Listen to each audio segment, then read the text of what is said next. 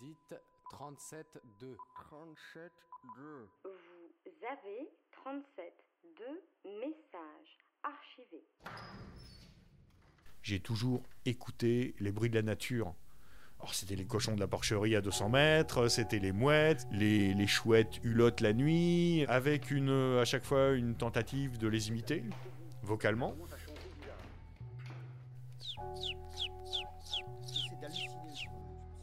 Bon, un petit poussin, petit, petit, hein, et voilà. Un peu un chewing-gum dans la bouche, mais... euh, Ça m'a surtout ouvert les oreilles à écouter ce qui se passe autour de soi.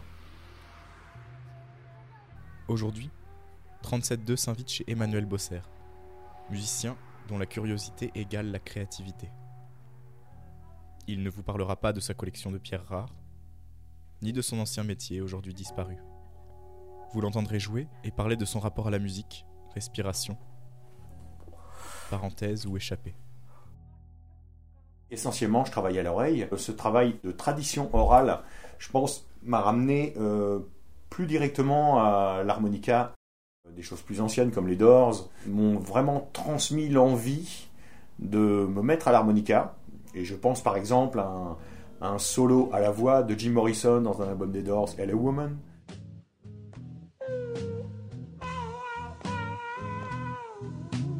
Pensais que c'était de l'harmonica et euh,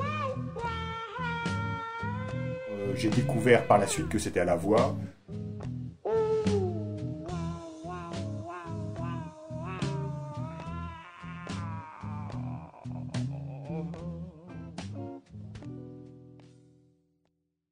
Mais ça m'a vraiment amené dans la couleur du blues, ainsi que d'autres choses plus, plus traditionnelles au blues que j'affectionnais particulièrement et euh, qui m'ont fait venir à cet instrument. Donc j'en ai acheté un et assez vite j'ai trouvé le côté j'ai trouvé j'ai ressenti et compris le côté instinctif de l'instrument qui qui je pense est très important. On joue beaucoup en aspiré et on n'est jamais complètement vide ou complètement plein sur euh, ce type de jeu et il passe vraiment par une sensation du corps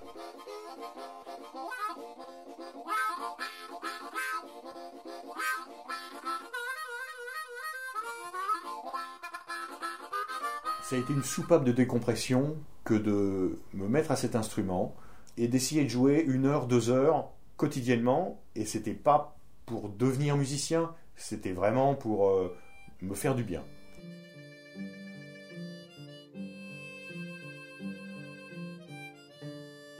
Même si je suis un fan d'harmonica, au bout d'un moment, l'harmonica, euh, c'est des mouettes qui crient dans tous les sens et j'en avais marre. Donc j'ai voulu apporter d'autres couleurs pour euh, vraiment colorer différemment et donner plus de matière aux compositions qu'on et aux reprises que l'on pouvait euh, proposer. Quand je découvre des instruments, c'est nécessaire de connaître la manière dont on en joue, dont c'est pratiqué, d'où ça vient, ça m'intéresse. Mais euh, je ne peux m'empêcher de euh, le digérer et de le reproduire à ma manière. Pratique aussi l'orgue à bouche euh, ou le ken, qui est un instrument euh, laotien, donc encore Asie du Sud-Est, où je n'ai jamais mis les pieds. Ça fait, euh, un peu, peut-être six mois que je ne l'ai pas, pratiqué. Je sais pas comment il va sonner, vu que c'est un instrument assez sensible, hein, en, en- roseau, non, en bambou, roseau, en bois, le tout, euh, comment dire, euh, maintenu par une pâte qui est faite de charbon et de cire d'abeille. Donc c'est vraiment euh, très sensible à l'hygrométrie, tout ça. euh. Dans le courant de la rythmique qui se développait, en fait, j'ai cette- ce souffle euh, qui faisait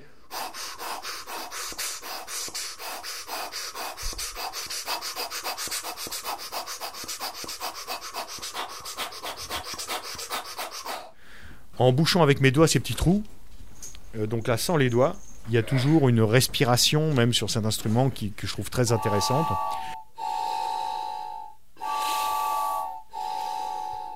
Et donc là, l'instrument ne joue pas, c'est juste la ventilation de l'instrument. Il faut que je le chauffe un petit peu aussi.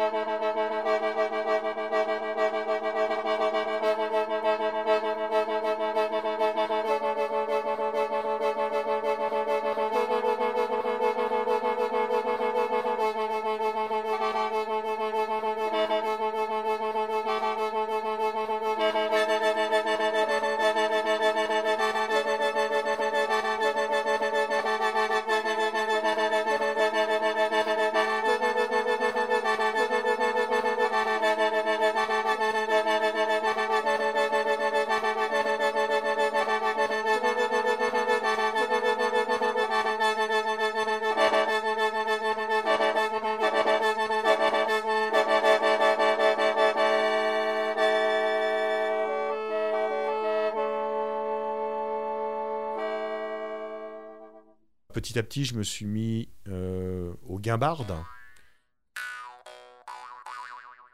Une petite guimbarde vietnamienne et une petite guimbarde sibérienne. Donc là, c'est un modèle de guimbarde qui, lui, vient plutôt du Rajasthan, où je ne suis pas allé non plus. C'est un instrument en fer forgé qui tient dans la main et qui ressemble un peu plus aux guimbardes qu'on a l'habitude de voir.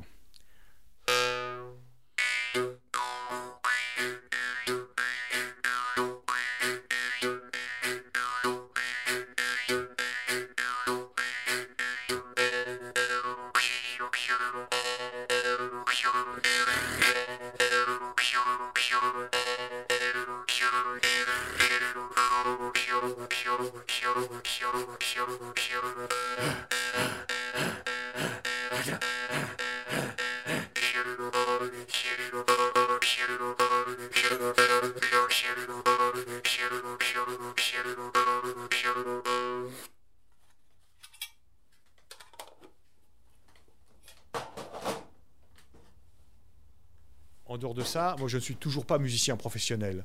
Je me le reconnais maintenant. Mais partant d'où j'étais parti, euh, en tant que non-musicien et arrive là où j'en suis actuellement, euh, c'était pas un but au départ. Néanmoins, je suis toujours euh, un artiste peut-être un peu saltabanque et j'essaye de cadrer un peu plus ça parce que j'ai toujours pas le statut d'intermittent, qui est quand même très difficile, surtout de plus en plus socialement avec les lois qui sont votées, les, euh, enfin bon voilà, les, les subventions qui sont coupées auprès des festivals, des, des associations et tout, c'est de plus en plus dur à, à en vivre. Enfin voilà.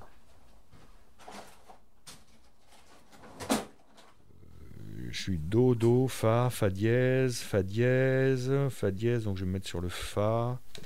Donc euh, lui, je vais l'accorder par rapport au doudou, qui est une sorte de hautbois euh, très grave. Il faut, il faut un petit temps de préparation, puisque l'anche elle est en roseau, il faut l'humidifier, il faut qu'elle s'écarte suffisamment, donc il faut souffler avec- sur le bec engobé dans la gueule. Ça se joue à deux, il y a une personne qui va avec le souffle continu jouer le bourdon, et l'autre personne qui va raconter une histoire, improviser, euh, voilà.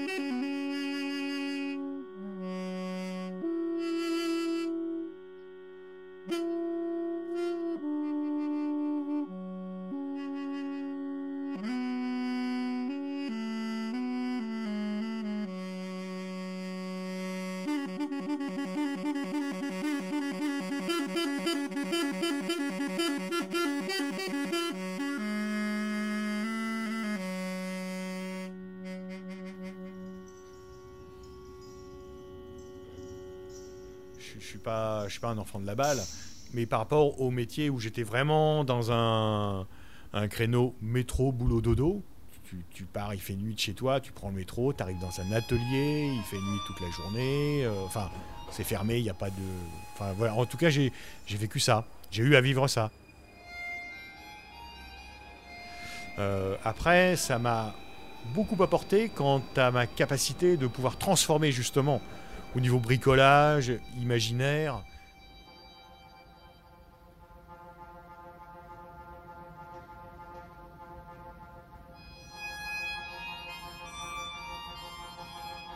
Euh, mais néanmoins, je me reconnais comme musicien euh, à part entière.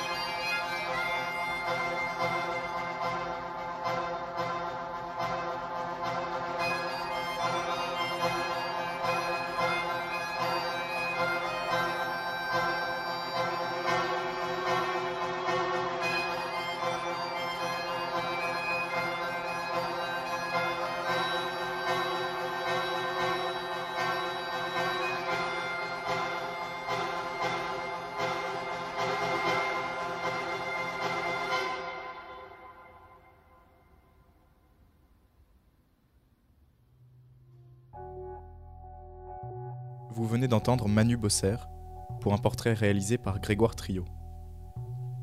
Manu jouera à Lyon les 26 et 27 avril prochains pour le festival de la Grande Côte en solitaire. Les autres dates de concert sont disponibles sur la page de l'émission 37.2. Retrouvez-nous sur Radio Campus Paris